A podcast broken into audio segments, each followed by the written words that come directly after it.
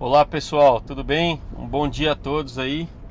E então vamos lá para mais um áudio de curiosidade, conhecimento e algo que eu possa passar para vocês que vai agregar valor aí para todo mundo que está buscando fabricar sua própria prancha ou que já é do mercado, já trabalha na área e que a gente pode somar uns com os outros aí. Então, como eu falei ontem, né? Eu vou. Estou é, fazendo um áudio sobre cada fase do processo de fabricação e agora esse áudio eu vou falar sobre laminação epóxi. Bom, primeira coisa que a gente tem que pegar é um histórico mais ou menos do epóxi, né? É um dos primeiros caras que começou a investir forte na, na busca por laminação epóxi, por criar um sistema epóxi funcional para prancha de surf, assim, de forma séria e aplicada em prancha de surf, foi a Kahana, ou Kahana, né? Como se tem gente que pronuncia de um jeito ou de outro. É, foi a empresa que criou um kit, que criou um bloco de EPS de qualidade voltado para prancha de surf, que desenvolveu um kit onde você tinha sachês assim, né, e potinhos para cada fase do processo de laminação. E que assim foi um dos, dos sistemas que funcionava muito bem. O tecido era bom, o bloco era bom, a resina era boa, forte, né?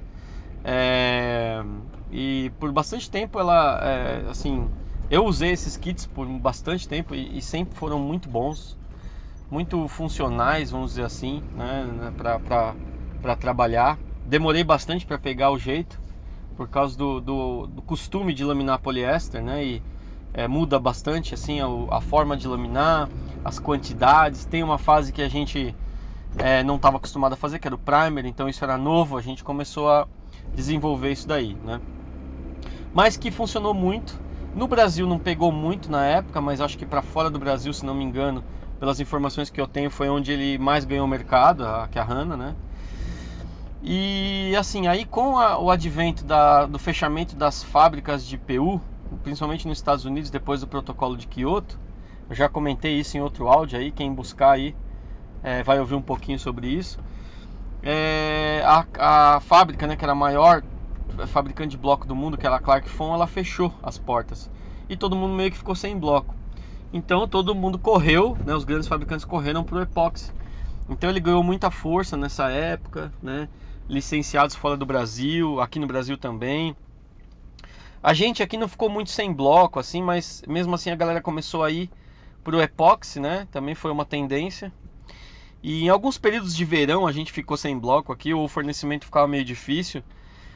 Então a gente começou a buscar isso e não só o kit que a Hanna, mas como também buscar resina epóxi, buscar tipos de, de laminação e ir se aperfeiçoando, né? E com o tempo a gente foi ganhando experiência. Então na laminação epóxi, é, primeira coisa, primeiro detalhe, o primer tem que estar tá muito bom. Por mais, como eu já disse várias vezes, por mais que o bloco tenha uma, né, seja mais impermeável, hoje se fala em blocos 97% impermeável, é... Já me disseram maior do que isso, mas eu não acho que isso, eu não acredito que seja, tá? Porque até o poliuretano não é assim. Ele sempre tem uma taxa de um índice de absorção de água. E então assim, eu aplico primer em tudo. É um, um critério que eu tenho, já expliquei por que isso em outros áudios. Ele evita de o bloco absorver resina, de dar bolha, a laminação é mais fácil. Na minha visão, a prancha fica melhor a qualidade visual do acabamento final da prancha também, você não fica vendo aquelas células do isopor, né? Para pintar também é melhor, enfim, eu prefiro, tá? E então o primer tem que estar tá muito bem aplicado, a prancha tem que estar tá bem vedada, bem selada, né, o, o EPS, que você vai ter menos problema no glass. Como a laminação da prancha epóxi, ela a resina tem uma secagem lenta, você tem mais tempo para trabalhar, diferentemente do PU, né? E também por você colar o tecido já no primer, né, numa prancha selada, na qual o bloco não vai absorver resina, você não precisa molhar tanto assim o tecido à borda quando se molha no PU. Tem que deixar bem encharcado, tem que molhar o tecido todo, umedecer ele todo, mas você consegue colar ele mesmo com menos resina. Então, por exemplo, sei lá, numa prancha PU se usa de 600 a 800 para laminar o fundo, é, numa prancha epóxi se usa 450 no total entre resina e endurecedor para você laminar o fundo da prancha. O corte de tecido segue a mesma regra. Tem gente que gosta de usar sarja ou tecido triaxial, tem gente que gosta de usar o tecido normal, biaxial. Eu gosto muito de usar o biaxial, né? Eu acho mais fácil de trabalhar e eu acho que também fica mais forte na minha visão, na minha concepção. É, eu uso o tecido normalmente o 170 gramas por metro, né? Os 6 onças. E gosto do, do, do resultado que fica a prancha, da, da resistência que ela fica. É, me agrada muito, né? Por isso que eu uso. Tem gente que não gosta porque a fibra fica um pouco aparente, diferentemente do, do tecido triaxial, a fibra transparece bastante. Mas o biaxial não, no epóxi ela fica meio visível, principalmente prancha é, pintada, mas mesmo assim eu prefiro, eu acho que fica forte, eu gosto bastante do resultado. E aí você faz o corte de tecido normal, você vai começar a laminar. É, uma coisa, no, no PU você tem que raspar a resina, né? Quando você está espalhando, você normalmente a gente começa a espalhar um pouco mais lento a força, né? Para fazer com que a resina penetre né? no, no, no tecido mesmo ali, assente, vamos dizer assim, no tecido, para depois você fazer um pouco mais de força e ir raspando. Mas você tem que deixar muito mais resina na prancha, porque o bloco poliuretano ele vai chupar um pouquinho. Né? O bloco ele tem uma porosidade, como eu estava dizendo, mínima e ele vai chupar, a resina vai ceder um pouco. Então você tem que deixar mais resina acumulada em cima da prancha. Já o, já o epóxi não. O epóxi você pode raspar muito mais. Você faz mais força, você vai enxugando mais a resina, porque se você deixar excesso a prancha vai ficar mais pesada. E como o bloco não absorve resina, você pode raspar com mais força, enxugar bem mesmo, puxar bem a resina. Por isso que se usa menos, ela rende mais também, né? Aí você espalha no fundo todo da prancha, vai derramando nas bordas, né? Sempre do centro para o bico e do centro para a rabeta, espalha bem, faz a virada de borda. Existe uma técnica específica para isso, né? Para você ter uma virada de qualidade, sem deixar tecido desfiado, tudo. Aí virou o tecido, perfeito, fechou. Aí você vai para a laminação do deck. Você tem duas formas nessa hora de fazer. Ou você faz no vira, no gel time, na qual você espera a resina dar o ponto de durex, que é aquele ponto onde a resina começa a secar e você sente que ela já tá, não vai, o tecido não vai mais mover na prancha, só que quando você põe o dedo ainda fica grudado. A resina ainda tá no processo de cura, né? Aquela gordura do epóxi que eu já comentei em outros áudios, que faz com que ela seja lixável e dificulta a ancoragem da resina sobre resina, é, ela ainda não aconteceu. Então, qualquer resina que você jogar ali em cima, ela vai aderir, vai ancorar. Aí você vira a prancha, coloca plástico no cavalete, puxa o tecido e já lamina o deck nesse gel time. Ou senão você espera secar completamente e lixa todo o freelap e lixa o fundo também para a resina aderir ali no aderir no bloco, tá? Aderir no tecido de baixo, na laminação do fundo. Aí vai segue o mesmo processo, corta o tecido de cima, você corta o tecido é, seguindo ali mais ou menos o centro de borda, que é o tecido de reforço. Eu particularmente gosto de laminar os dois tecidos de uma vez tem gente que lamina tecido sobre tecido.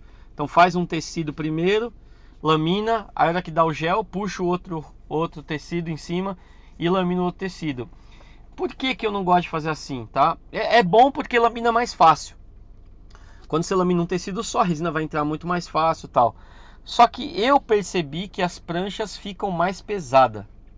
Tá? Quando lamina um tecido por vez, as minhas pranchas ficaram mais pesadas, então eu prefiro laminar os dois tecidos de uma vez.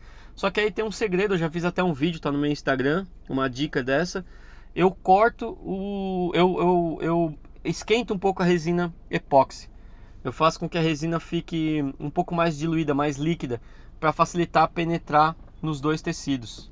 Então eu já corto um tecido, puxo o outro, já corto o outro também, carbono, tudo eu já ponho nessa hora e já lamino os dois tecidos de uma vez seguindo a mesma técnica, espalhando bem, raspando bem, depois fazendo a virada de borda. E aí chegou nesse ponto, você tem duas opções. Ou você aguarda o gel time e já dá o banho no deck, também, né, no gel time, ou você é, vai riscar a prancha toda depois que ela está seca para poder dar os banhos, tá? Aí vai depender muito de qual acabamento que você quer fazer, se é o acabamento 100% epóxi, se é o acabamento com banho final poliéster que todo mundo faz. Então, é, aí vai depender muito de como você quer o final, tá certo? Mas a técnica, basicamente, assim, o jeito e a, as dicas são essas. É, muito cuidado na hora de esquentar a resina, porque não pode esquentar ela já com endurecedor, senão ela vai secar rápido, você pode tomar gel. Você aquece a resina somente a resina. Coloca a resina no pote, igual você vai usar para laminar o deck 400 de resina e 200 de endurecedor. Coloca os 400 no pote, aquece, eu faço isso no micro-ondas, cerca de 30 segundos, ela fica bem líquida. Aí eu levo, coloco na balança e adiciono os outros 200 de endurecedor, aí misturo bem e vou laminar.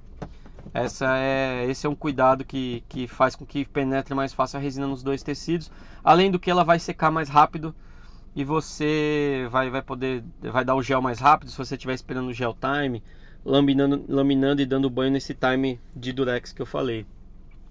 Então vai, você vai ter uma, uma laminação mais rápida e, e você pode vai ganhar um pouco mais de produtividade, tá certo? É, muito cuidado realmente para não deixar muita resina acumulada na prancha, porque vai dar peso mesmo no epóxi.